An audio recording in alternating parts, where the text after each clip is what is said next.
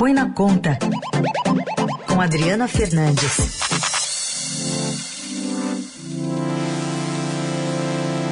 Oi, Adri, bom dia. Oi, Raíssen, bom dia. Bom dia a você e os ouvintes que estão aqui conectados na Eldorado dessa manhã. Legal. E hoje, literalmente, vamos pôr na conta esse arcabouço fiscal, essas, esse conjunto de regras aprovado ontem, texto base.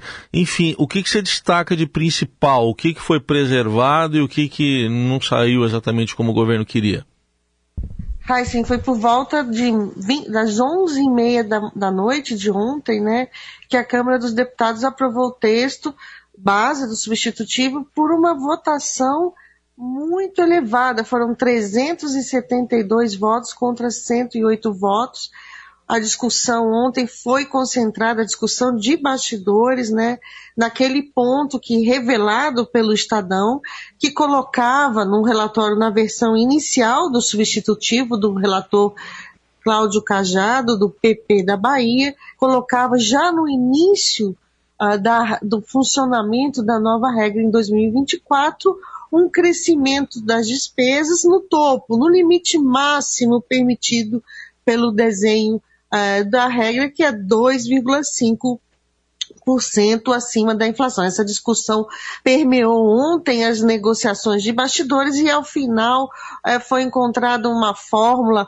alternativa eh, que põe inflação para passado, a inflação acumulada, depois previsão, uma fórmula muito difícil, Heisen, essa é a minha avaliação, uma fórmula complexa, para é, garantir que não, o governo não perdesse é, muito espaço ah, de contas, ah, de, do espaço de despesas, é, com, caso haja aqui uma, uma, uma queda da arrecadação nesse primeiro semestre que teria impacto é, na regra, porque vamos lembrar a regra, ela tem como base o crescimento da arrecadação. Quanto mais a arrecadação cresce, mais espaço tem, terá o governo para aumentar a, as despesas até o limite de 2,5%. Então ficou uma regra confusa na minha avaliação, mas foi muito positivo porque foi uma votação muito alta.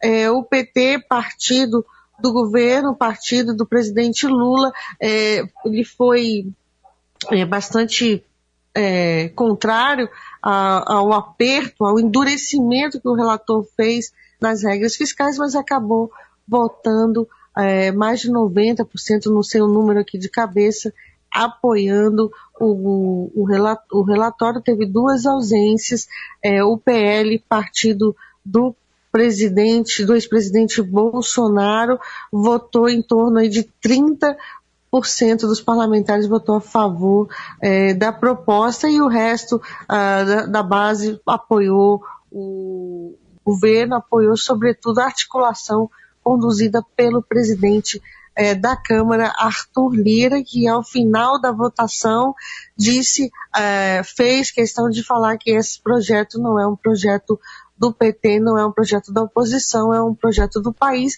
Esse é o discurso que foi construído, inclusive, numa reunião, no almoço, reunião na casa do presidente eh, do Senado, Rodrigo Pacheco, que, que reuniu 14 empresários importantes, empresários de peso, lideranças, Cajado, o relator, o ministro da Fazenda, Fernando Haddad, o presidente do Banco Central, tudo isso horas antes da votação. O resultado é que o mercado ontem já estava é, refletindo a votação do arcabouço. Isso tende a acontecer agora.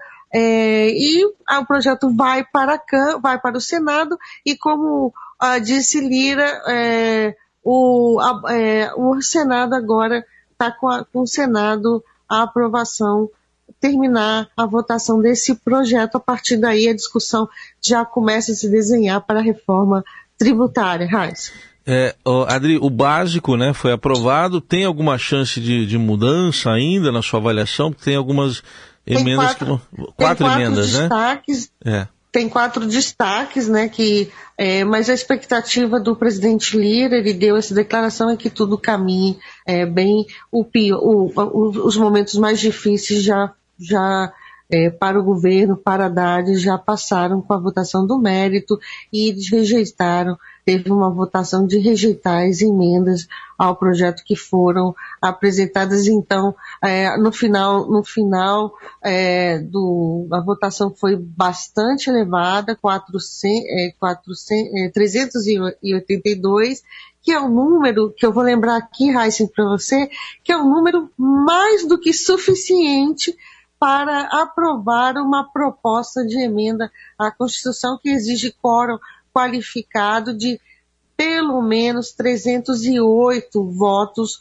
é, para aprovar. Então, esse também foi uma sinalização muito importante. A Haddad já tinha dado essa dica ao longo de entrevistas no dia de que a, de que a votação seria muito alta, acima de 300, acima de 300 suficiente para garantir uma, uma PEC é, uma PEC e a reforma tributária é agora que o governo vai construir é, para votar rapidamente, também levar rapidamente. Tem uma estratégia, Raíssa, em que você vai concordar comigo, acredito que o, esses projetos muito complexos, a, o relator divulga uma primeira versão é, e aí negocia o que está mais pendente e vota justamente apresenta o relatório faltando muito pouco, muito pouco para a votação. Não dá tempo é, para muitas é, é mudanças, é, descobertas do que, do que pode ter lá. Vamos ver o que, te, o que texto final, né, que foi aprovado,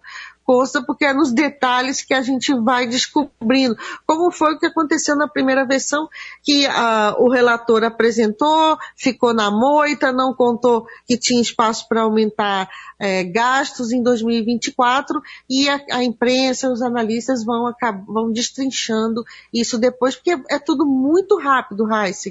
Apre, apresentaram é, é, poucos, pouco tempo antes da votação do relatório, uma mudança complexa, essa, esse texto que eu falei é bem da, da regra para 2024, a exceção, que foi que, que eles estão chamando aí de uma regra de transição foi muito, é muito, é muito técnico ali no detalhe, é, sem, sem, sem ninguém explicando, e assim passa. Vamos ver é, como, que, como, como que os especialistas vão, vão destrinchar mais a fundo esse projeto que foi aprovado. Aí no Senado começa a negociação, uma segunda negociação lá, a oposição ao governo é, é, é pesada, é liderada pelo ex-ministro Rogério Marinho. Vamos ver como que eles vão é, negociar o projeto. Mas é, tem, um, tem um discurso que o governo foi construindo, o presidente do, do Congresso também, que é, o, é, contar com a aprovação desse projeto para reduzir a taxa de juros. E nenhum parlamentar é, quer ser acusado, ah, você, não, você atrapalhou a queda de juros é, do Brasil e por isso que uh, o, na reunião almoço de ontem que reuniu essa, esse topo das lideranças empresariais do governo, do Congresso, o discurso era é, aprovação do arcabouço para abrir espaço para a queda uhum. dos juros. Quem é que vai querer ficar contra isso? Então, por isso, é. essa votação estrondosa é, no, prime... no, no, projeto na Câmara dos Deputados. Raíssa. E, Adri, esse, essa, esse extra aí que você falou de 80 bi, foi a reportagem do Estadão mesmo que acabou revelando. Uh, como é que ficou? Isso acabou saindo, então?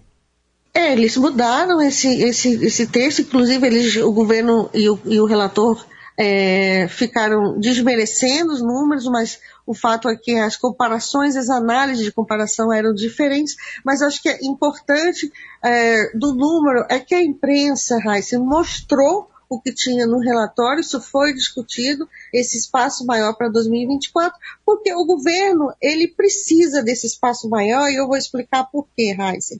É porque o 2000, o, ano de, o primeiro ano de funcionamento da regra, está bem apertado. Está apertado porque o governo assumiu bastante compromissos com a política de valorização do, mínimo, do salário mínimo, mas tem um ponto é que com o fim do teto de gastos, que esse projeto é, vai uh, colocar o teto de gastos que foi criado lá no governo Michel Temer, tão, tão criticado pelo Partido dos Trabalhadores, com o fim desse teto, volta a regra prevista na Constituição brasileira dos pisos constitucionais para saúde e educação. O que, que é o piso? O piso é a obrigação de um, de um investimento mínimo nessas duas áreas. E esses dois pisos, eles são corrigidos é, pela, pela Receita, estão vinculados à Receita. Acontece que o projeto de, assim, o projeto que está, que vai ser votado agora no Senado,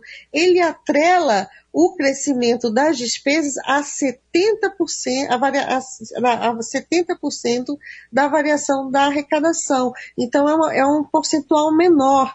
E isso, os pisos no, ao final dos próximos anos vão acabar comprimindo o espaço. Vamos, é, já se espera aí todo aquele mesmo debate que a gente viu no teto de gastos. Quando ele comprime, é, os, o, e os pisos voltam em 2024 já aí é, com, é, representando um aumento é, da, do espaço fiscal comprimindo 24, 2024. Então o governo já não queria chegar em 2024 com um espaço muito apertado, tendo que é, cortar, bloquear aquele mesmo, aquele mesmo modus operandi que a gente vi, viu, viu no teto de gastos e trabalhou para ter uma folga, para evitar que isso acontecesse. Haddad, ministro da Fazenda, negociou diretamente, foi a campo e é, agora virou ali o queridinho é, dos parlamentares Sim. que estão. É, eu, eu ouvi muitas críticas ontem, estive lá, fiquei lá no Congresso até uma da manhã, hoje ontem, que estão criticando muito a articulação do governo, a articulação do Palácio do Planalto, o ministro das Relações Institucionais, uhum. Alexandre Padilha, o ministro da Casa Civil, é, Rui Costa, e é, colocando aí os louros para, para dar isso vai dar a Silmeira, se é que já não está dando, Heisen. Muito bem.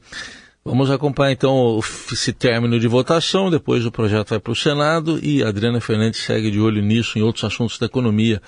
E na sexta está de volta aqui ao Jornal Eldorado. Adri, obrigado. Até sexta.